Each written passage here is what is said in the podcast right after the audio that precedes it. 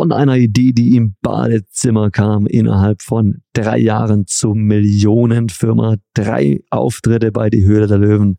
Eine absolut außergewöhnliche Geschichte, die der Moritz Simsch hier hingelegt hat mit seinem mega coolen Startup Seifenbrause.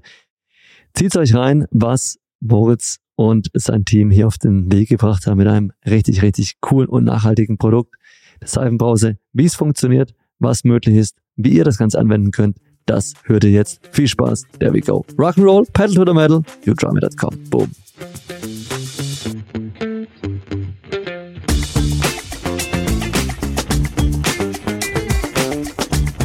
Und da sind wir wieder mit dem Forest Friday Podcast Business, Inspiration und Lifestyle. Heute mit einem ganz besonderen Gast, mit dem Moritz Simsch von Seifenbrause. Moritz, grüß dich. Bist gut angekommen? Moin, André. Ich freue mich hier zu sein. Ja. Super, schön, dass du hier bist. Wir sind hier im wundervollen Stuttgart. Äh, tatsächlich äh, heute an einem regnerischen Tag. Und ähm, wir haben uns jetzt hier in einem richtig, richtig coolen Studio eingebunkert. Draußen prasselt der Regen runter. Und wir werden jetzt mal anschauen, was äh, du mit der Seifenbrause alles gemacht hast, bevor wir loslegen. Wir kennen uns zwar schon ein bisschen, aber die Zuhörer kennen dich vielleicht noch nicht, vielleicht auch schon ein bisschen. Nichtsdestotrotz, wir werden uns jetzt mal äh, bisschen kennenlernen, ein paar Fragen stellen. Are you ready? Ich bin fertig, ja. Das ist die richtige Einstellung. Dann geht's los. Moritz, Nenne ein Land, das du mal gerne bereisen würdest. Ecuador. Was ist dein liebster Ort auf Erden? Da gibt es zwei. Und zwar äh, erstens mal unser Lager, unser Jutschweimi-Lager tatsächlich, das ich liebe es dort. Und dann gibt es einen ganz, ganz besonderen Strand in äh, Südamerika, in Chile, äh, den ich äh, wundervoll finde. Das ist in der Nähe von Valparaiso ah, den ich sehr, sehr schön finde. Moritz, gibt es einen Film, den du dir immer und immer wieder anschauen könntest? Oh, nein. Okay. Tatsächlich habe ich keinen absoluten Lieblingsfilm. Alles gut, alles klar. Was würdest du machen, wenn es You Try Me nicht gäbe und Geld keine Rolle für dich spielen würde? Ich denke, da würde ich mit meiner Familie um die Welt reisen, bis der Kleine in die Schule kommt. Und dann müssen wir weiterschauen, bis die deutsche Schulpflicht ruft. Camping findest du? Unglaublich gut. Wir haben tatsächlich letztes Jahr drei Monate im Camper überlebt mit zwei Kindern, ähm, waren auf Korsika, Südaf äh, Südfrankreich, Italien und dann auch noch die Niederlande. Ach, wundervoll. Letzte Frage von dir an mich. Dann stelle ich dir die Frage, Camper oder Segelschiff? Ich nehme den Camper, weil auf dem Segelschiff wird es mir wahrscheinlich irgendwann mal schlecht werden. Super, fantastisch. Moritz, vielen lieben Dank. Wunderbar. Nun, Moritz, bist äh, der Gründer der aktuell angesagtesten nachhaltigen Kosmetikmarke in Deutschland. Wie kam es dazu? Genau, die Seifenbrause haben Sebastian und ich vor knapp drei Jahren gegründet. Ähm, vor knapp drei Jahren, ist jetzt fast schon vier Jahre her, ist auch gleichzeitig unser Sohn geboren.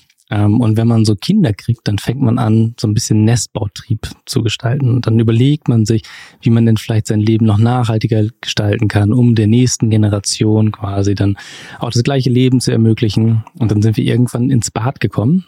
Und im Bad haben wir unsere Flüssigseife gesehen.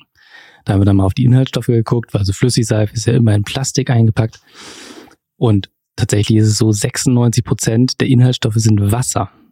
So, und dann haben wir gedacht, das kann ja nicht sein. Das steht ja direkt neben dem Waschbecken, neben dem Wasserhahn. Wasser hat jeder zu Hause. Und dann habe ich Sebastian angerufen. Sebastian und ich sind zusammen groß geworden in Wilhelmshaven, in der Nordsee, Maschinenbau studiert. Und dann habe ich ihn gefragt, du sag mal, kannst du da nicht mal ein bisschen drüber nachdenken? Können wir nicht das Wasser da rauslassen? Und dann hat er, so wie Sebastian ist, er hat gesagt, nee, nee, das, ach, das geht nicht. Drei Tage später hat er mich angerufen, du, ich habe da mal eine Tablettenpresse gekauft und ähm, ich habe den ersten Prototypen, ich schicke ihn dem mal zu. Also dann war der kleine Tüftler Sebastian war zu Hause und hat in seiner Küche die ersten Tabletten und die erste Seife zusammen ähm, gestellt. Das hat dann auch funktioniert. Und dann haben wir uns bei äh, Start Next eine Kampagne zusammengeklickt. Mhm. Einfach nur just for fun. Und nachdem zwei Tage diese Kampagne live war, wir die ersten 1000 Euro eingesammelt hatten, haben die ersten Investoren angerufen und haben gesagt, lasst uns mal unterhalten. Und dann haben wir festgestellt, es könnte tatsächlich ein Business Case sein. Mhm. Haben dann durch die Start Next Kampagne die ersten 15.000 Euro zusammengesammelt, die ersten 400 Bestellungen und dann hieß es, ja, jetzt müssen wir liefern. Mhm. Und dann haben wir bei zwei, drei Herstellern angerufen. Die haben gesagt, ja, also so 50.000 Einheiten, damit können wir anfangen. Wir sind aber sehr glücklich mit einer Million. Und zu dem Zeitpunkt hatten wir natürlich keine Millionen Einheiten ähm, und haben gesagt, naja, okay, das Geld, das können wir eigentlich auch verwenden, um eine Tablettenpresse oder um eine, eine Produktionseinrichtung zu kaufen. Ja, und dann ähm, war es so, dass wir dann die erste Produktion selber aufgesetzt haben. Wir mussten natürlich mit dem Veterinäramt noch dann klären, wo wir es machen können, weil in der heimischen Küche geht Kosmetik nicht. Das Ganze muss ja lebensmittelnah produziert sein. Mhm. Da haben wir uns eine alte Metzgerei dann im Ort nebenan angemietet für 50 Euro im Monat. Nein. Und inzwischen sind wir allerdings auch wieder in einer alten Metzgerei, allerdings in einem alten Edeka. Ähm, haben inzwischen dann jetzt 300 Quadratmeter und äh, produzieren immer noch selber, haben die Maschinen, verkaufen wir inzwischen jetzt weiter, die kleinen, und haben jetzt viel größere Maschinen. Und ähm, ja, so ist das Ganze entstanden und gewachsen. Wahnsinn. Also äh, ich merke schon, wir haben auf jeden Fall eine Gemeinsamkeit. Wir hatten, äh, wir haben unser Lager in einem, oder unsere Produktion, in einem alten Edeka. Wir in, äh, in, in Kirchdorf in Bayern und äh, du in äh, Niedersachsen, Schleswig-Holstein ist, oder? Nee, tatsächlich, also wir kommen aus Niedersachsen, ja. Sebastian und ich sind in Wilhelmshaven groß geworden. Wir ähm, wohnen allerdings inzwischen ich in München, Sebastian in Lambrecht in der Pfalz. Ja. Und in Lambrecht haben wir auch unsere Produktion. Schön, super. Genau. Cool, wunderbar. Jetzt musst du mir aber dennoch erzählen, Moritz. Ähm, du hast ja schon einen gewissen Lebensweg hinter dir. Vor der Gründung ist, ich schätze, auch einiges passiert. Kannst uns da mal ein bisschen abholen, weil ich, ich finde es immer so interessant, die, die Lebensgeschichten von Gründern und Gründerinnen zu hören. Hol uns da mal ein bisschen ab, bitte. Ja, tatsächlich so ein, mein Lebenslauf ähm, sieht ganz anders aus, als man den jetzt vor 50 Jahren hatte. Ich habe als allererstes eine Ausbildung zum Bankkaufmann gemacht. Das war so, dass ich dann äh, während der Schulzeit einfach mal so ein Bewerbungsgespräch mitmachen wollte und dann rief aber dann die Bank danach an und sagte, was machen Sie am 1.8.? Da habe ich erstmal eine Bankausbildung gemacht, bin danach weiter dann zur Schule gegangen, habe dann Maschinenbau studiert ähm, am Bodensee ähm, dann nachher mit Schwerpunkt Vertrieb und äh, erneuerbare Energien. Ähm, nach dem Studium habe ich dann erst ein halbes Jahr auf Fehmarn gearbeitet und habe Kiteboards und Kites gebaut und mhm. entwickelt für die ähm, für einen großen deutschen Hersteller mm, und bin damit so ein bisschen meiner Passion hinterhergereist. Danach dann wieder an den Bodensee gezogen äh, habe dort dann äh, fast zwei Jahre für die Hochschule gearbeitet, einen Makerspace aufgebaut, ähm, also in dem dann die Studenten Prototypen bauen konnten, erste Erfahrungen, Gründen sammeln konnten. Und aus dieser, äh, ja, dieser, dieser, dieser Keimzelle habe ich dann tatsächlich das erste Unternehmen gegründet. Ähm, das war damals die NEMS GmbH. Wir wollten den Einzelhandel digitalisieren und danach kam dann eigentlich auch schon, ähm, so wie das Einzelhandel digitalisieren, das ähm, ja, war, war mühsam. Das war so der erste, erste Fail. Das heißt also so auch wie du habe ich quasi erst mein Unternehmen gegründet, dann geschlossen und mhm. ähm, oder liquidiert und jetzt das zweite gegründet und mit viel, viel Erfahrung das zweite gegründet. Ähm, und jetzt die Seifenbrause tatsächlich machen wir inzwischen seit über ja, jetzt dreieinhalb Jahren. Glückwunsch. Sehr, sehr cool. Ich muss auch tatsächlich an der Stelle sagen, die Erfahrungen, die man in der, in der ersten Firma sammelt, die kommen einem wirklich in der zweiten zugute. Ne? Also das, das musste ich wirklich auch feststellen. Äh, auch wenn man es in, den, in, in seiner euphorischen Mitzwanziger-Phase äh, bei der ersten Firma nicht, nicht wahrhaben will, aber da gibt es natürlich einiges, was man erst noch lernen muss. Das kann ich wirklich bestätigen. Ja, in der Tat. Schön, super. Okay, jetzt, jetzt muss ich, muss ich an der Stelle mal kurz sagen, ähm, im Gegensatz zu vielen anderen äh, Gästen hat, der Moritz jetzt schon so ein Büchlein vorbereitet, in das er schon ganz fleißig reinschaut. Und ich habe so das Gefühl, dass da auch Fragen an mich drin stehen. Jetzt, jetzt muss ich doch tatsächlich mal, bevor, äh, bevor es den, dem Moritz zu sehr unter den Nägeln brennt, einfach mal fragen, Was steht denn da drin? Jetzt bin ich, jetzt bin ich schon ein bisschen nervös. Also ich lieb's ja tatsächlich, mich mit Gründern auszutauschen. Und ich ähm, finde es immer unglaublich anstrengend, wenn Gründer dann so sehr nebulös antworten, weil ähm, also keine Angst, ich werde jetzt keine Geschäftsgeheimnisse aus dir rausplaudern lassen, aber ähm, so im Zweigespräch finde ich es immer ein bisschen, finde ich sehr, sehr angenehm, wenn die Gründer dann persönlich sind. Oder auch wirklich dann ehrlich und ähm, nicht einfach nur in irgendwelchen ähm, Floskeln antworten. Ähm, aber vielleicht einfach mal zu You Try Me. Ähm, ihr seid ja mega erfolgreich und ähm, also Geschäftsmodelle, die müssen immer mal wieder angepasst werden. Mhm. Wie häufig habt ihr oder du das Geschäftsmodell angepasst? Also von der Grundidee 2017. Also ich muss dazu sagen, wir haben die Firma 2017 gegründet. 2018 sind wir ein halbes Jahr später live gegangen. Ich habe vor kurzem meine damaligen Notizen angeschaut. Äh, die sind äh, auf, auf ganz, ganz, ganz, ganz vielen Papieren bei mir zu Hause an einem sicheren Ort. Und die habe ich damals auf, auf, auf einer Reise, in der ich mir Gedanken gemacht habe zur Firma, alle notiert. Und das Interessante ist wirklich, dass die Grundidee bis zum heutigen Tage noch zu, würde ich sagen, 99,9 Prozent exakt so stattfindet. Was man sagen muss, wir haben jetzt insbesondere in den letzten sechs bis zwölf Monaten haben wir den Schritt in die Diversifikation gewagt, als wir gesagt haben, okay, wir, wir sehen noch weitere Potenziale, insbesondere im B2B-Bereich, ne, und machen jetzt als kleines Beispiel zusätzlich noch äh, das Fulfillment für viele Partner ja, da war es einfach so, dass, dass viele echt gefragt haben, ihr habt doch das Lager, ja, unsere Ware ist sowieso bei euch, könnt ihr, und wir wollen es eigentlich gar nicht machen, könnt nicht ihr das für uns machen? Das ist ein Bereich. Das gleiche gilt äh, für das Amazon-Geschäft, auch für viele Partner. Jetzt natürlich ähm, die, die App, die jetzt dieses Jahr zum fünfjährigen Jubiläum rauskommt. Ähm, wir haben uns, ich denke, stark weiterentwickelt im Bereich Marktforschung. Im Vergleich zu dem, was wir am Anfang gemacht haben, ist es wesentlich, wesentlich mh, hm, tiefer und äh, professioneller kann ich, ich denke, sagen. Und dann jetzt gut, der Podcast ist jetzt auch äh, ein, ein, ein Derivat, äh, ein Kommunikationsderivat, das wir noch zusätzlich gestartet haben, um den Neutrami-Gedanken in Form von Fridays Friday nach rauszubringen. Aber die Grundidee, die ist noch exakt, exakt gleich. Ich habe tatsächlich sogar die, diese Zeichnung, die ich damals gemacht habe, die Seite sieht genauso so noch aus heute. Genau. Ja, spannend. Tatsächlich haben wir ja, also wir haben gestartet mit Schaumseife, ja. ähm, haben die Schaumseife inzwischen komplett aus dem Sortiment genommen, ähm, weil es einfach, äh, ja, nicht jeder hat einen Schaumseifenspender zu Hause. Das heißt, man musste unseren Seifenspender haben.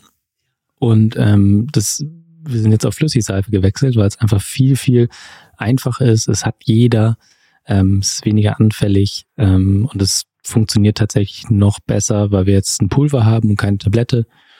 Ähm, und das gleiche haben wir dann weitergeführt mit, ähm, ja, mit dem Duschgel und haben auch noch weitere Produkte. Also wir haben inzwischen Rasierschaum auch mhm. produziert für andere, dadurch, dass wir eines der wenigen Startups sind, die wirklich selber produzieren, können wir natürlich auch anderen Startups das dann anbieten. Ah, ja. Also wir haben eine eigene Entwicklung, ähm, produzieren inzwischen jetzt für drei andere Unternehmen. Ähm, ah, somit schön. können wir dann unsere Produktion auslasten und gleichzeitig dann ja auch einfach Know-how einsammeln.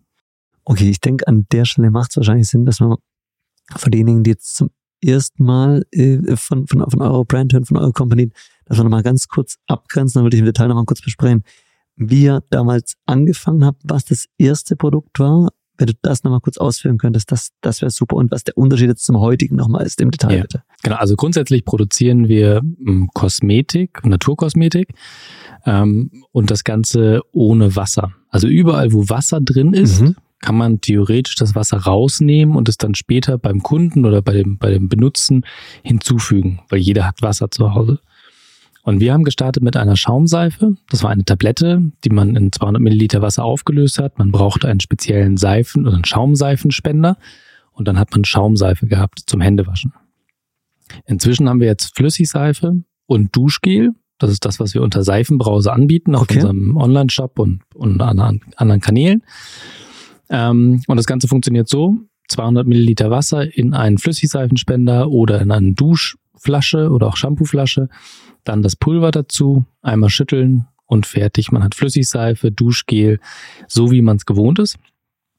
Und das Ganze, das Schöne ist, man muss sich nicht umstellen. Das heißt also, alle Prozesse, die man so kennt, also man drückt auf den Flüssigseifenspender und es kommt Flüssigseife raus, das ist genau dasselbe wie vorher. Nur hat man halt kein Plastik mehr bei dem Transport haben wir 96 Prozent weniger CO2. Weil weniger Gewicht. Weil weniger Natürlich, Gewicht. Natürlich. Genau. Und somit sind wir halt wesentlich nachhaltiger als eine ganz normale Flüssigseife. Und ähm, auch wenn man die Nachfüllbeutel sich anschaut, da ist halt nicht viel weniger Plastik als jetzt bei einem neuen Seifenspender dabei. Ja, das, es macht absolut Sinn, weil es ist ja im Prinzip ähm, komplett unnötig, das Wasser, du hast gesagt 96 Prozent im Durchschnitt, ne? 96 Prozent von Kosmetikartikeln in dem Bereich sind Wasser. Das einfach quer durch die Nation oder quer durch die Welt zu schippern, das ist ja völlig unnötig. Ne? Ähm, darf ich fragen, wart ihr die Ersten in Deutschland, die auf die Idee gekommen seid? Wahrscheinlich ziemlich sicher ja, schätze ich, ne? Ähm, also auf die Idee kommen, das ist immer noch so eine Frage, weil ja. wahrscheinlich hatte jemand anderes schon vorher die Idee. Wir waren ähm, mit Sicherheit ähm, eine der ersten, die es tatsächlich publik gemacht haben in Deutschland. Ja, ja. Okay. Sehr, sehr cool. Wahrscheinlich, ich denke auch äh, einfach zur richtigen Zeit. Ne? 2019 Fridays for Future war da, ich denke, aus meiner Einschätzung zumindest mit auf dem Höhepunkt. Vor allem kam dann auch Corona und ganz viele Leute haben sich ganz häufig die Hände gewaschen. Ah, mein Gott, das ist ja Gott, habe ich klar, klar habe ich gar nicht dran gedacht. Der Hammer. Stark, okay. Und sag mal, die erste Höhle der Löwen, weil man seid ihr dann in die, wann habt ihr euch zum ersten Mal in die Höhle begeben? Ja, tatsächlich sind wir jetzt ähm, schon dreimal dort gewesen. Ähm, wir waren das, äh, die, die, ähm, der, der erste Auftritt war April 2021. Mhm.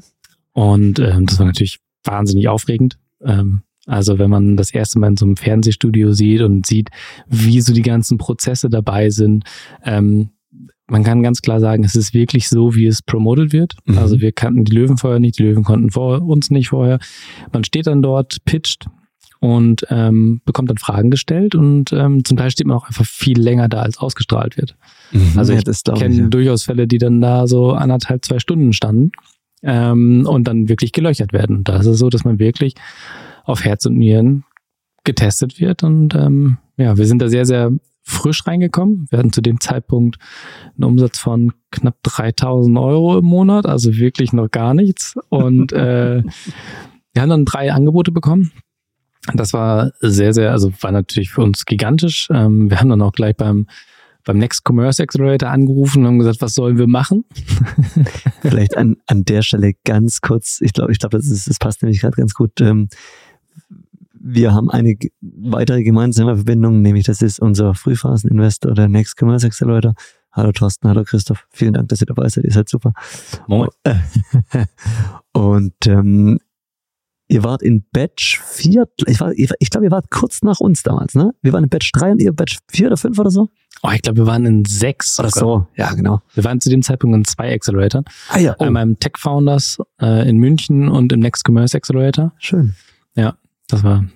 Genau. Okay, also nur damit, äh, das mal, mal kurz abgehakt, da gibt's auch eine gemeinsame Verbindung. Okay, jetzt was haben Thorsten und Christoph gesagt, als ihr, als ihr den äh, äh, kommuniziert habt, dass wir, dass ihr hier bei, bei der Höhle Löwen seid?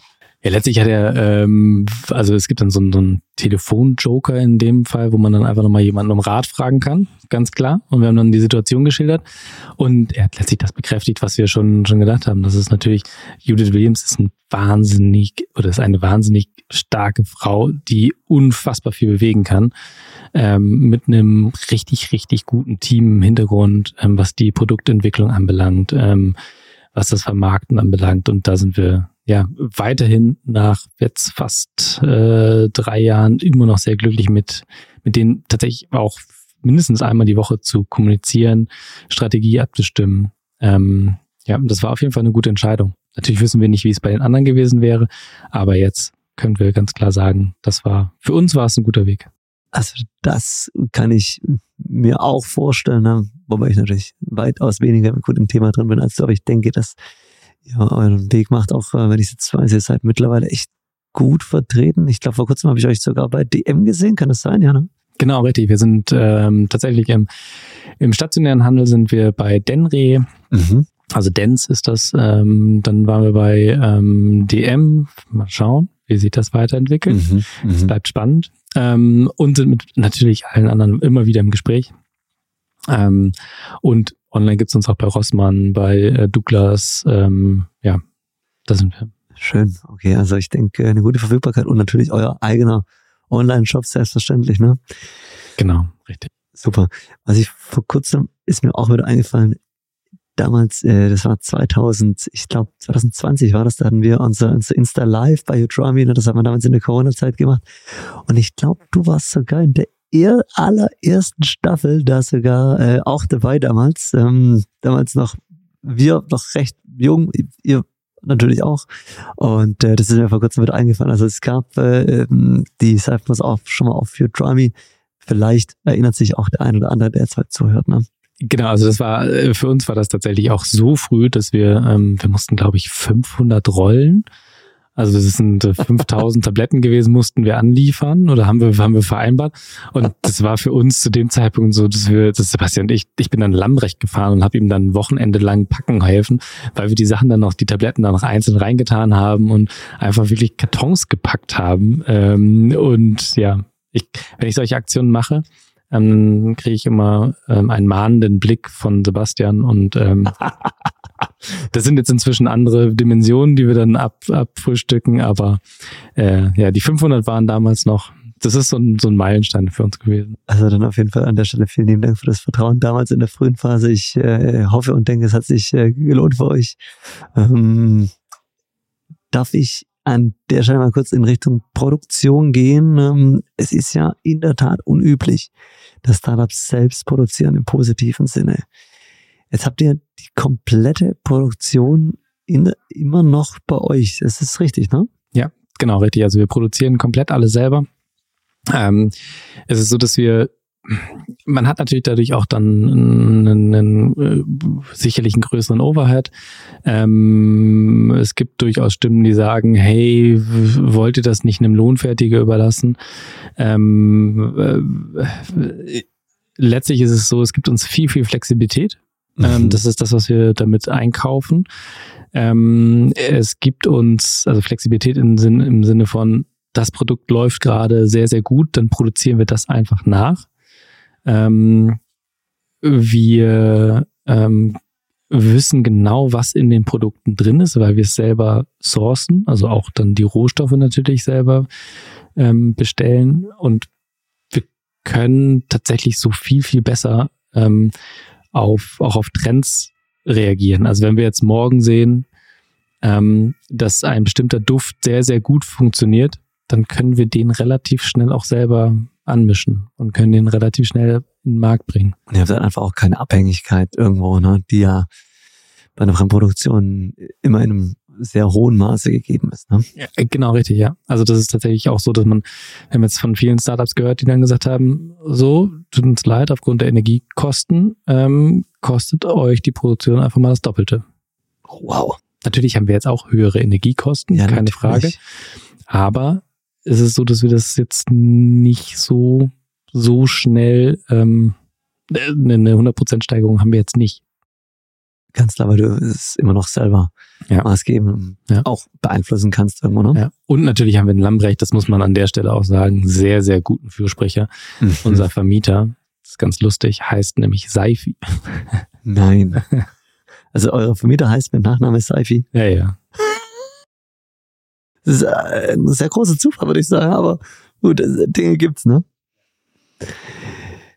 Stimmt es eigentlich, dass ihr die erste Tablettenpresse damals, oder beziehungsweise die erste Maschine zum Tablettenpresse.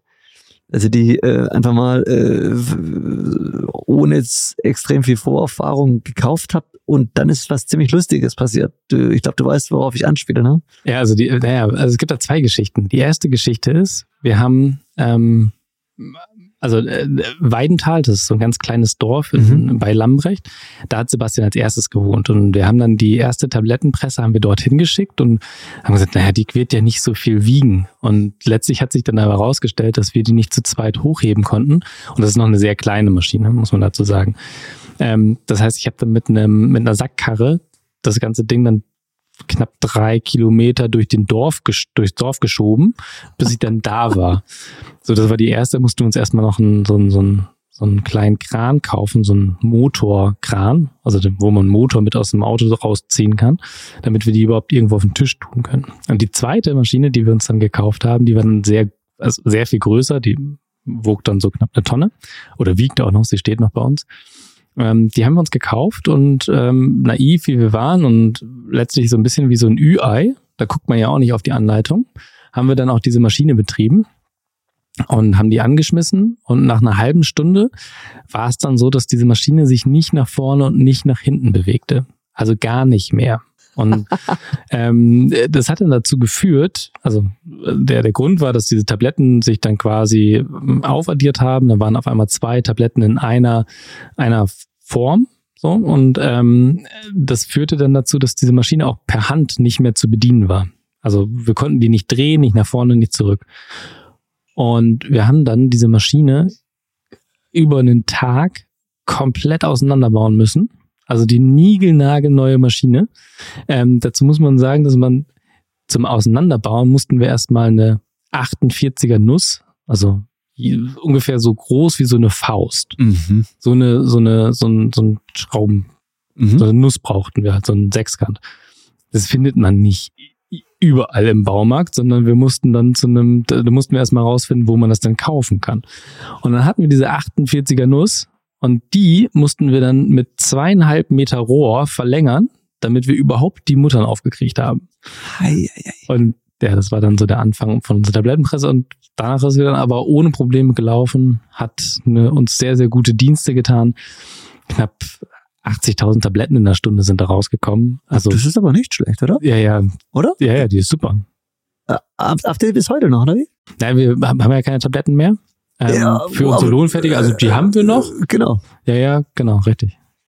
Es ist lustig, dass du sagst, weil eben mit so einer Maschine irgendwo, es ist dann so eine ganz besondere Beziehung, die man da als Gründer mit so einer Maschine auch irgendwo aufbaut. Ne? Man, man, sagt immer so, komm bitte, lauf einfach. Mach uns bitte keine Probleme. Ja, ja, ich glaube, ich glaube Sebastian noch mehr, ähm, weil der natürlich täglich mit diesen Maschinen arbeitet. Ähm, ich komme dann immer so alle vier Wochen mal in die Produktion, weil ich ja meistens dann in München bin und mit der Produktion ähm, weniger zu tun habe. Und dann aber, ja, freue ich mich schon, die ganzen Maschinen immer blitzen und blank und ähm, ja, da in der, in der alten Fleischvorbereitung vom Edeka zu sehen. Das ist echt lustig. Ich muss auch sagen, ich habe jetzt echt aktuell mehrere Startups, die tatsächlich in alten Metzgereien ähm, ja ihr ihre Produktion, ihre Lager aufbauen. Das ist echt echt spannend. Beispielsweise ein äh, ganz ganz toller Startup, das wir auch betreuen aus Berlin, Eat Plants. Äh, die machen jetzt ihre pflanzlichen ähm, äh, Lebensmittel in einer ist auch ein bisschen lustig, aber in einer früheren ähm, Metzgerei für, ich glaube, Wildschweine. Was oder in einer früheren Fleischerei. Ich, äh, genau. Das ist natürlich auch, auch lustig. Ja. Es ist tatsächlich ja perfekt. Also es ist alles gefliest. Ja. Es gibt Abflüsse, es gibt überall Wasser. Ja. Ähm, und man kann wirklich einfach mit dem Kercher durchgehen. Und das ist Das halt bei ist uns auch so. Und ähm, wenn du dann die Maschinen reinstellst, dann sieht es auch nicht mehr aus wie eine Metzgerei. Ja, nee, äh, absolut. Auch bei uns im Lager ganz lustig. Wir äh, sind in einem alten Edeka-Markt, weil ich früher noch kennst, so aus den 90er Jahren. Ne? Da gab's ja dann immer so, so diese Theken, so an der, an der, an der Stirnseite mit Käsewurst Fisch, musste man damals Käsewurst Fisch-Schild abmachen mit der Flex. Das war, war, war echt lustig. Dann sind wir da mal nach hinten gegangen und dann sind da diese Kühlräume, die wir natürlich heute nutzen, logischerweise für Produkte mit Kühlung. Und da sind oben noch diese Vorrichtungen für die Schweinehälften, die dann so rein und raus gefahren werden. Ähm, genau, das Wir, ist. wir haben tatsächlich auch noch zwei, drei Haken bei uns gefunden.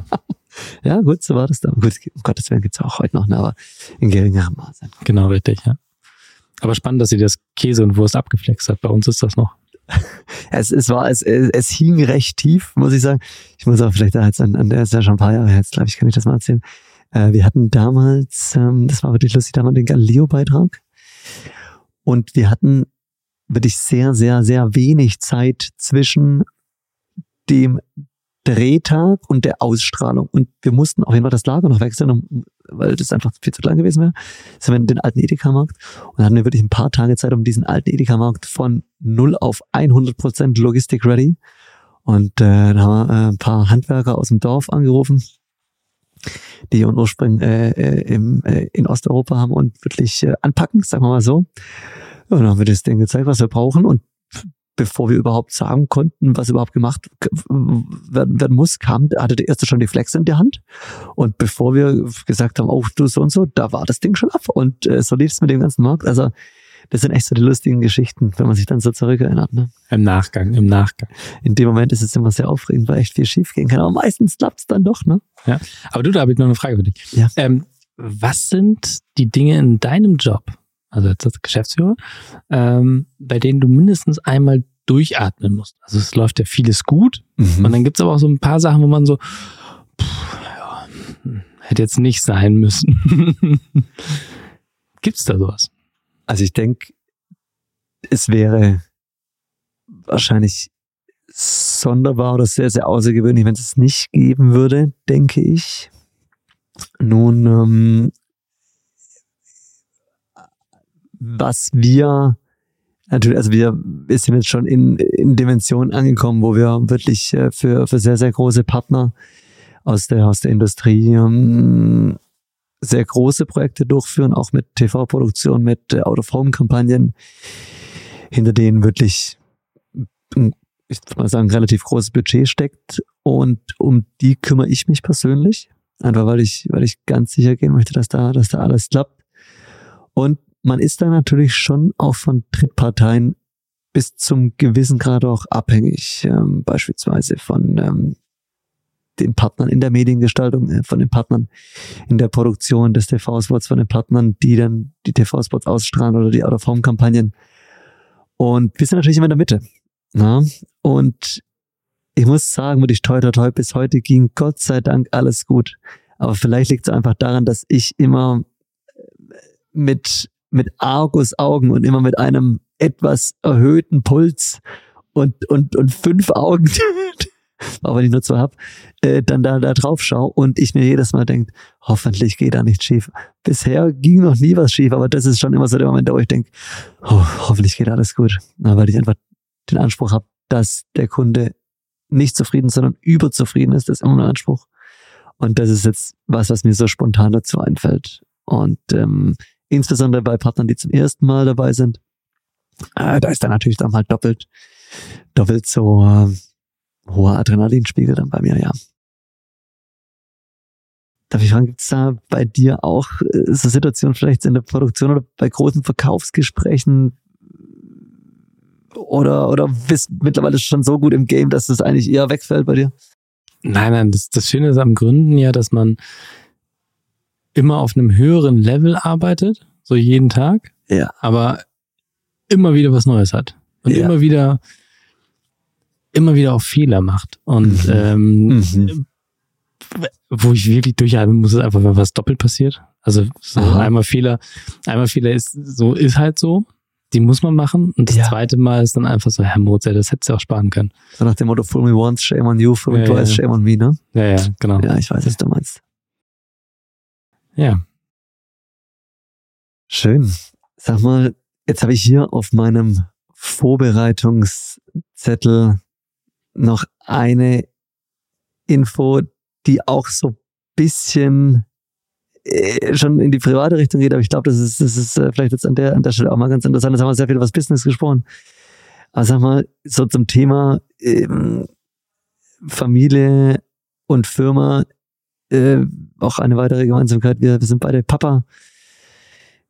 Wie ist das Thema äh, Vereinbarkeit von Familie und Gründertum, Gründerdasein? Ich habe da oftmals auch Tage, wo ich auch echt irgendwo an meine Grenzen stoße, ne? auch wenn mir meine Frau vielen lieben Dank den Rücken frei hält, muss ich an der Stelle sagen. Das haben wir uns jetzt zunächst mal so aufgeteilt. Der Kleine kommt jetzt dann bald auch ein Kindi. Genau, aber wie ist das für dich? Kannst da so ein bisschen aus dem Nähkästchen plaudern? Ja, zum Glück habe ich äh, Sebastian als, äh, als Mitgründer, Mhm. der auch Vater ist. Das Ah. heißt also, der versteht dann gewisse Dinge, glaube ich, ein bisschen besser, ähm, als ich sie jetzt vielleicht auch vor vier Jahren verstanden hätte. Mhm. Ähm, muss man ganz klar sagen, das sind, das, man, man, wenn man nicht in der Situation ist, dann ist das schwer, das nachzuvollziehen. Ähm, bei uns ist es so, dass meine Frau quasi voll arbeitet. Mhm. Ähm, Wow. Okay. Also wir haben zwei Vollzeitjobs, Wow. als. Aber wir sind beide halbwegs flexibel, Mhm. wo und wann wir arbeiten. Ja, ich verstehe. Und ähm, natürlich sind beide Kinder irgendwie in der Betreuung, so, das ist ganz klar, aber äh, natürlich ist mal jemand krank. So. Ach, natürlich. Ähm, das sind aber so ein bisschen die, die größten oder der größte Benefits, den ich eigentlich aus, aus einer Selbstständigkeit oder aus einer Unternehmensgründung sehe, dass man zeitlich so flexibel ist. Mhm. Ähm, also, dass man einfach mal auch sagen kann, okay, ich arbeite jetzt einfach von 8 Uhr abends bis um 24 Uhr Mhm. und bin dann halt leider den Vormittag nicht da. Ähm, ich arbeite mal am, so wie jetzt dieses Wochenende wieder. Ich bin nämlich gerade auf dem Weg eigentlich in die Produktion. Mhm. Ähm, wir werden jetzt wieder drei Tage lang am Wochenende produzieren, weil wir einfach gerade die Lager leer haben und jetzt mal wieder ein bisschen Gas geben müssen. Verstanden. Ähm, so, da, da, da ist ja schon eine gewisse Flexibilität da. Mhm. Und das ist ähm, tatsächlich jeden Tag ähm, wieder muss dann mit meiner Frau diskutiert werden, wer wann wo die Kinder abholt, ähm, bringt und ähm, ja, das macht es aber durchaus ein bisschen spannend und äh, Das, das stimmt. Und ich meine, die, die Kleinen, die bringen einfach wieder, immer wieder Überraschungen in, in den Alltag. Ne? Jeden Tag aufs Neue. Ich, ich glaube, jetzt, jetzt hast du sogar zwei. Ich, ich habe jetzt erst, erst einen. Ne? Das ist dann nochmal, nochmal auch, sagt ein Kind ist kein Kind in der Umgangssprache. Ich glaube, bei dir vielleicht auch nochmal ein bisschen herausfordernder. Ne? Also ganz klar ist die, nee, die, die Umstellung, muss man ganz klar sagen, von keinem Kind auf ein Kind ist die viel größere als von Mhm. ein auf zwei. So, das erste Kind, das hat uns dann schon so eingeschliffen. Das hat einfach Ja. ein halbes Jahr gedauert, bis wir realisiert haben, dass das Leben, wie wir es vorher gelebt haben, so nicht mehr abbildbar ist. Und es Ist einen neuen, neuen Taktgeber im, im Haus gibt. So. ähm, ich kann, würde ich da auch nur, nur zustimmen, muss auch an der Stelle sagen, ich habe mit meiner Frau verhandelt, dass ich die Nachtschicht übernehme. Weil ich damals noch nicht wusste, dass der, dass der Kleine eher eigentlich so nachts so, ja, will eigentlich eher spielen und ein paar andere Sachen machen. Das wusste ich damals noch nicht, aber okay. Naja, das heißt, ähm, äh, wir waren jetzt echt vor kurzem, jetzt nach, nach zweieinhalb Jahren, das erste Mal abends gemeinsam weg. Ne? Das erste Mal, das, das war echt, echt wundervoll. Aber davor ging es nicht, weil der, weil der sehr an uns hängt und einfach, ja, der, er ist halt einfach so, er will halt Mama, Papa und sonst eigentlich niemand. Genau. Das ist halt jedes Kind auch anders, ne? Ja, ja. Wir genießen es tatsächlich, wenn wir beide Homeoffice machen und dann mittags essen gehen können. Oh, das ist schön. Ja, das ist eine sehr, sehr gute Wahl. Cool. Okay, du und sag mal, mh, zu deinem Mitgründer, mh, jetzt ist ja bei uns beispielsweise auch so, Tobi und ich sind auch zu zweit, Kompetenzen lernen oder ergänzen sich wahnsinnig gut. So wie ich es raushöre, bei euch auch, ne? Ähm, willst du ein bisschen berichten, wie ihr euch die Kompetenzen und die Arbeitsverteilung dann auch ähm, aufgeteilt habt? Genau, also letztlich hat sich das ähm, von Anfang an dargestellt. Ähm, bei Sebastian ist es so, der ist Chemiker, der, der weiß einfach, was er da zusammenmixt Genial. ähm, das, und kann es auch selber entwickeln. Deshalb war von vornherein klar, wenn wir eine Produktion aufbauen, ist diese direkt bei Sebastian. So ist es dann noch gekommen und somit fallen dann ganz, ganz viele Bereiche auch quasi in seinen Aufgabenbereich. Entwicklung, Produktion, Logistik, weil das Ganze muss dann ja auch von unserer Produktion zu den Kunden kommen. Ähm, den Einkauf von den Rohstoffen, von den anderen Produkten, das liegt alles in seiner Hand. Okay. Und dann ist es so, dass, dass äh, der Rest, also Marketing, Buchhaltung, ähm, Sales, so bei mir liegt. Und natürlich haben wir da auch dann noch weitere helfende Hände, Klaro. aber ähm, das sind so die Verantwortungsbereiche, die wir uns dann aufgeteilt haben Mhm. Und wo wir einfach dann auch da unsere Stärken sehen, ganz klar. Wunderbar. Und wie viele Kolleginnen und Kollegen seid ihr jetzt insgesamt im Team, die am, am Projekt mitwirken? Ähm, wir sind aktuell zu viert, aber haben tatsächlich viele externe Agenturen. Also wir, wir haben einfach gesagt, wir, wir äh, versuchen so unseren, unseren, unser Personal möglichst klein zu halten, Ja. auch wenn der Umsatz das nicht rechtfertigt. Ähm, also wir bräuchten eigentlich viel mehr Mitarbeiter, insbesondere in der Produktion. Ähm, und natürlich auch Marketing und äh, Content Management und sowas. Ähm, äh, da sind wir gerade am Wachsen. So, natürlich. Und da hat man einfach, da haben wir gerade einfach noch viel zu viele Hüte auf. Ja. Ähm, aber verteilen das einfach auch auf Agenturen, die Ja, uns da unterstützen. Das äh, ist natürlich ähm, in Bezug auf die Flexibilität sehr, sehr sinnvoll. Ne? Und wenn man da gute Partner hat. Ähm, und ich denke, es gibt sehr, sehr gute Agenturen in Deutschland. Ne? Deshalb schön, okay. Genau, aber Und- tatsächlich waren wir letztes Jahr, hatten wir, ähm, waren wir auch zu siebt. Also wir, wir atmen da so ein bisschen als Unternehmen. Das ist ganz normal, Ähm, natürlich. ja. So, aber jetzt, jetzt sehe ich schon wieder, oh, der, der Moritz schaut schon wieder in seinem Büchlein. Ich glaube, er will mir ein Signal geben, dass er nochmal eine, eine Frage von mich hat, be- bevor ich ihn mit meinen ganzen Fragen ausbremse. ja, also ich meine, so Thema Wachstum. Mhm. Kannst du dich noch daran erinnern, wann war oder wie lange hat es bei euch gedauert bei You Try Me, bis ihr euch das erste Gehalt selber ausgezahlt habt? Also das hat bei uns tatsächlich relativ lange gedauert, weil wir wirklich am Anfang komplett organisch gewachsen sind. Also wirklich, ich, ich erinnere mich so die ersten ein, zwei Jahre. Da ist wirklich, das ist auf einem sehr, sehr, sehr kleinen Level, auf einer sehr kleinen Flamme dahin gewachsen. Aber es war, ich denke, bei uns einfach notwendig. Ich hatte am Anfang auch wirklich noch eine gewisse Zeit andere Jobs tatsächlich, weil es einfach finanziell nicht möglich war, dass, dass wir uns direkt äh, was aus der Firma auszahlen und das, das den Umsatz, den wir hatten, eigentlich eher ins, äh, ins Business stecken wollten. Und dann war es wirklich so, dass wir Ende 2019 einen mh, Wechsel in der Teambesetzung hatten und Tobi und ich dann mh, wirklich im, im Alleingang unsere, unsere Ideen durchsetzen konnten. Und einen Monat später kam Corona. Und dann haben wir uns zwei Jahre hintereinander wirklich verdreifacht. Und das war dann kam, dann kam äh, nach 2020 noch Galileo. Und ich habe hab echt schon ein paar verrückte Sachen mitgemacht, aber das hat wirklich alles getoppt. Also wenn man da mal äh, in so einem Galileo-Beitrag mal so, so eine Viertelstunde mal auf Pro 7 und das dann Ganze auch noch mehrmals ausgestrahlt wird und noch YouTube und auch dann auch noch Abenteuerleben und Kabel 1 und so, da ist gut vor euch. Ich denke dir nicht zu erzählen, du kennst von die Höhle der Löwen. Das war, das war schon sportlich und das hat uns vom Wachstum her wird in unsere Grenzen gebracht, weshalb wir dann auch wirklich persönlich gewachsen sind. Also ich glaube, in, in den, in den zwei Jahren, das, das, ich glaube, ich habe noch nie so intensive Jahre gelebt. Ne? Einerseits war noch Corona, andererseits ist mein, mein Sohn auf die Welt gekommen. Genau. Und so, so lief das damals. Aber die ersten ein, zwei Jahre, die waren echt, da ist nahezu nichts passiert. Ähm, einfach weil wir dieses Henne-Ei-Problem lösen mussten. Ne? Ähm, genau, aber an der Stelle wirklich auch an alle, die anfangen, wenn es am Anfang mal eine Weile dauert, ist es völlig in Ordnung. Einfach weitermachen und äh, wichtig ist, dass ihr es fühlt, dass ihr es liebt und dann wird es schon kommen. Das soll, ich habe noch eine zweite Frage dazu. Ähm, ich bin letztens mal wieder an einer Post vorbeigelaufen und da stieg dann auch ein junger Mann aus seinem Auto aus, holte einen Einkaufswagen und packte in diesen Einkaufswagen also 20 Pakete.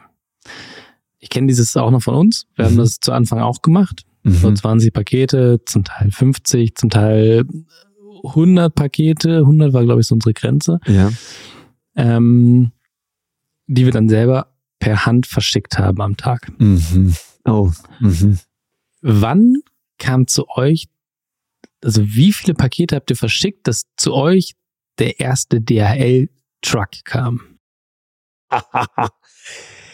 ja, also das ist, genau, das nennt sich ja DHL-Sonderabholung so ein bisschen, ne? Ähm, Also wenn, wenn das normale Postauto, vielleicht für alle Zuhörerinnen und Zuhörer, die, die, denen das noch nicht so persönlich passiert ist, also äh, es ist so, man schließt mit der DHL einen Vertrag ab, und dann kommen die täglich einmal vorbei mit so einem kleinen Postauto, das man, das man auch von sich zu Hause kennt.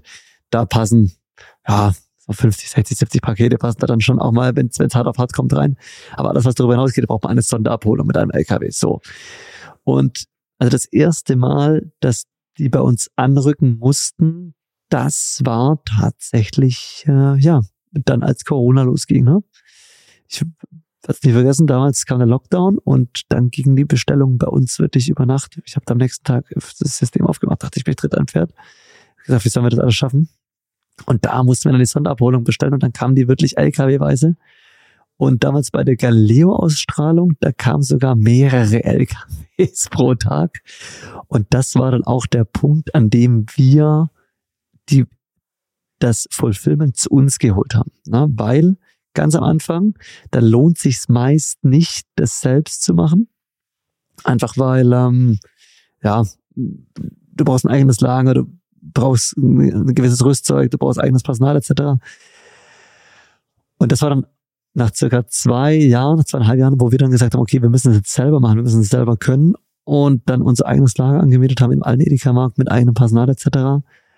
Und da dann auch die ersten großen LKWs kamen und das ist zum Beispiel auch das, was wir vielen Partnern von uns raten, wenn, wenn ihr einfach noch nicht so viele Pakete am Tag habt und eigentlich auch wichtigere Dinge zu tun habt, als selbst Pakete packen, beziehungsweise äh, das Ganze mit DHL etc., gebt's lieber ab, bis wieder zu einem gewissen Grad, ab, was weiß ich, 5, 6, 7, 8.000 Pakete pro Monat, dann ist vielleicht wieder was anderes, dann lohnt es sich wieder selber zu machen. Aber so war es bei uns und ähm, ja, ähm, da, da wächst man rein um das, um das mal zusammen zu fassen. Ja, ja, auf jeden Fall. Wie ist es denn bei euch gegangen, als ihr gerade bei den DH, DHDL, also die Höhle der Löwen-Ausstrahlung, das muss ja, ich denke, schon in einem vergleichbaren, in einer vergleichbaren Dimension zu Galileo sein. Kannst du uns da mal ein bisschen berichten, wie ist das an, am Abend so eine Ausstrahlung an den nächsten Tag? Wahrscheinlich monatelange Vorbereitung.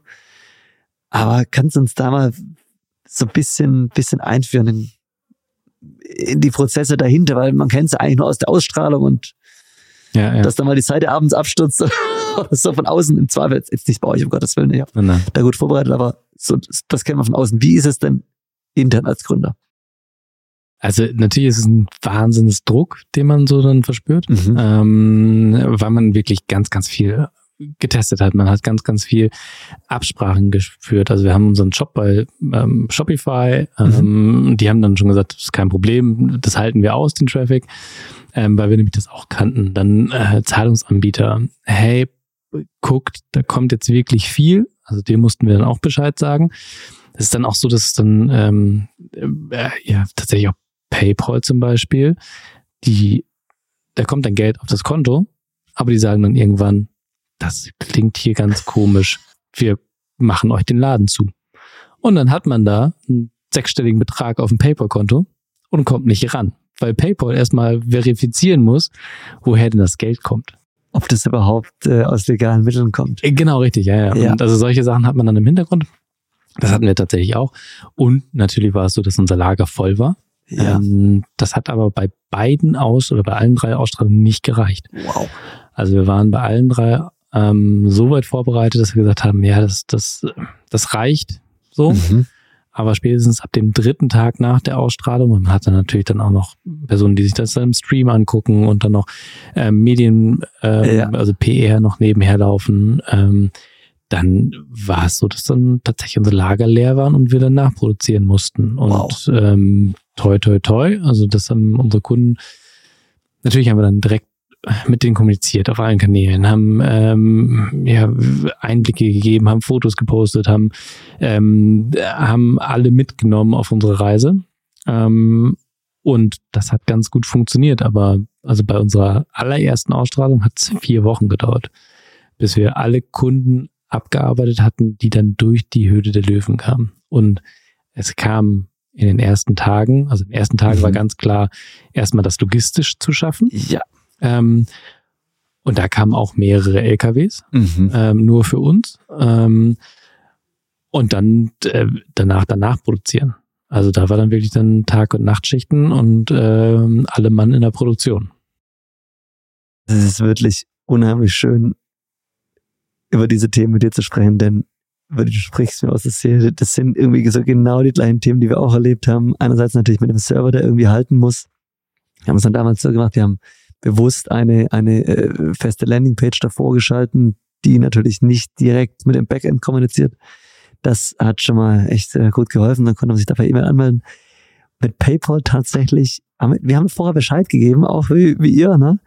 Äh, und aber ich war dann an dem Abend, als, als dann auch die Bestellung kam bei der Ausstrahlung, habe ich dann wirklich immer so alle paar Minuten was, einfach weil ich, weil ich, weil ich wirklich Angst hatte, dass die das sperren, das Geld direkt auf unser Konto gebucht, ne, weil, äh, genau, ich meine, dort, das kann immer sein, dass die das äh, sperren und bis du dann irgendjemand im Silicon Valley erreichst, das ist meistens nicht so einfach. Mhm. Genau, ähm, also von dem her, das, du sprichst mir wirklich aus der Seele. Und bei uns hat es auch, ich glaube, zwischen drei und vier Wochen gedauert, bis wir wirklich alle Kundenanfragen dann auch äh, ja, bedient hatten. Ja. Schön, super. Ähm, ich glaube, das war auf jeden Fall schon mal ein, ein guter Einblick jetzt äh, in, in den Alltag eines, eines Gründers. Auch vielen, vielen lieben Dank, dass äh, du auch äh, interessiert hier, hier reinkommen bist, auch mit, mit tollen Fragen an mich. Ja. Ich hoffe auch, dass es den einen oder anderen äh, bisschen besseren Einblick zu Utrimey gegeben hat. Nun gehe ich aktuell davon aus, dass sehr viele Menschen uns beim Anhören der Folge eine E-Mail schreiben werden unter podcast at. Wer darf sich denn da bei uns insbesondere melden, mit welchen Anliegen und äh, wo, über welche Anfragen würdet ihr euch sehr freuen? Oh, wir freuen uns über jede Anfrage, wir freuen uns je, über, tatsächlich auch über jede Kritik, weil wir natürlich das dann auch selber in die Produkte einarbeiten können. Ähm, ja, schreibt uns tatsächlich, wenn ihr auch spannende Produktideen habt. Ähm, Sebastian freut sich immer, wenn ich dann komme und sage, hey, wir müssen noch ein Deo entwickeln. Und dann sagt er, ja, ja, ja, okay. Ähm, äh, kommt. Äh, ein Shampoo ist natürlich auch entwickelt. Ähm, also Produktideen sehr, sehr gerne. Natürlich Reichweite. Also wer Lust hat, mit uns zu sprechen, immer her damit. Ähm, wir freuen uns, unsere Geschichte zu teilen. Ähm, aber natürlich auch grundsätzlich alle Personen, die Interesse daran haben, sich auszutauschen.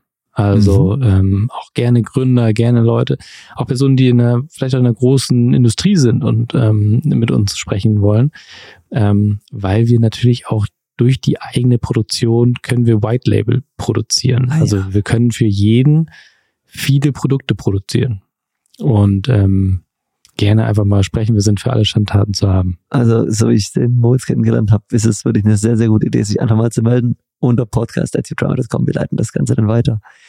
Nun, jetzt hast du ja schon echt äh, viel äh, erlebt, auch viel Erfahrung gesammelt. Wenn du der Drama Community und allen Zuhörern und Zuhörern mal drei Business-Tipps mit auf den Weg geben könntest, aus deiner Erfahrung, was sich, was sich lohnt, im Businessleben umzusetzen, darauf zu achten, welche wären das? Der wichtigste, den ich immer wieder jedem erzähle, ist, Rede mit allen Leuten über deine Idee. Hab keine Angst, dass es jemand klaut. Also weil, wenn dir jemand die Idee klaut, die du als erster hattest, dann ist sie entweder nicht richtig durchdacht oder du bist einfach zu langsam. So, und jedes Gespräch, das du führst, das bringt dich ein Stück weiter, gibt dir Feedback darüber, wie weit du das durchdacht hast, weil jeder fragt irgendetwas dazu. Das ist die erste. Also sitz nicht im kleinen Kämmerlein, sondern rede darüber. Das zweite ist einfach machen und testen. Testen, ob es funktioniert oder nicht.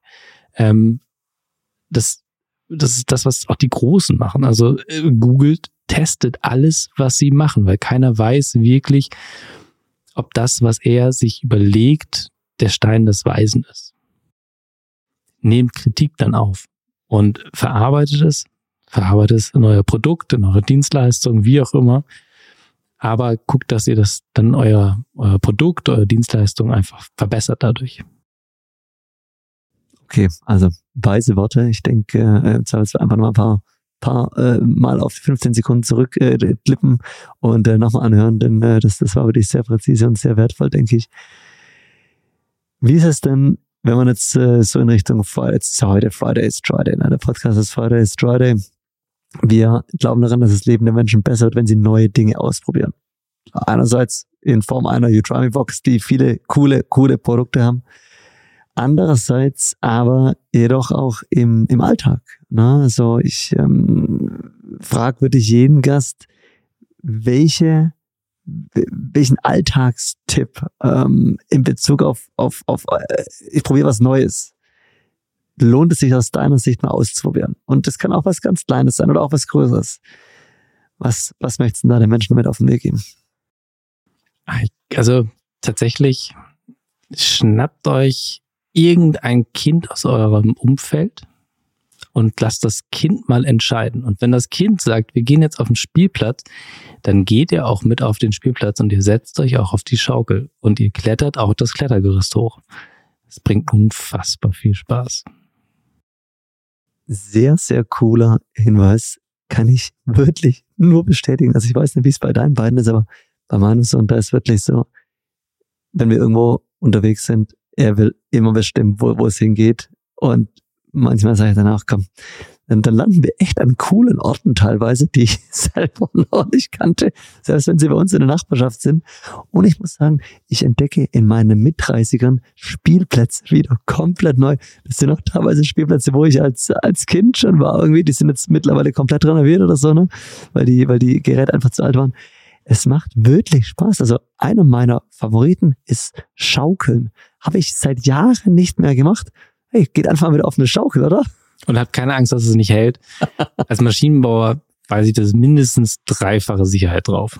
Bei Kinderspielplätzen wahrscheinlich noch viel mehr. Deutsche Industrienorm, Standard ISO zertifiziert wahrscheinlich, ne? Das hält euch alles aus. Super. Moritz, vielen lieben Dank, dass du hier warst. Ich denke, ähm, wir hatten einen ganz, ganz tollen Einblick äh, von äh, Seifenbrause und äh, deiner, deiner mega coolen Idee. Geht einfach mal in den Handel. Äh, wir haben es vorher erfahren, wo die Produkte erhältlich sind. Probiert es mal aus, auch gerne online. Und in dem Fall sende ich liebe, liebe Grüße vom heutigen Drehort Stuttgart und äh, bedanke mich vielmals bei dir, Moritz, dass du da warst. Ich habe zu danken, dass ich hier sein durfte. Dankeschön. Ciao, ciao. Ciao.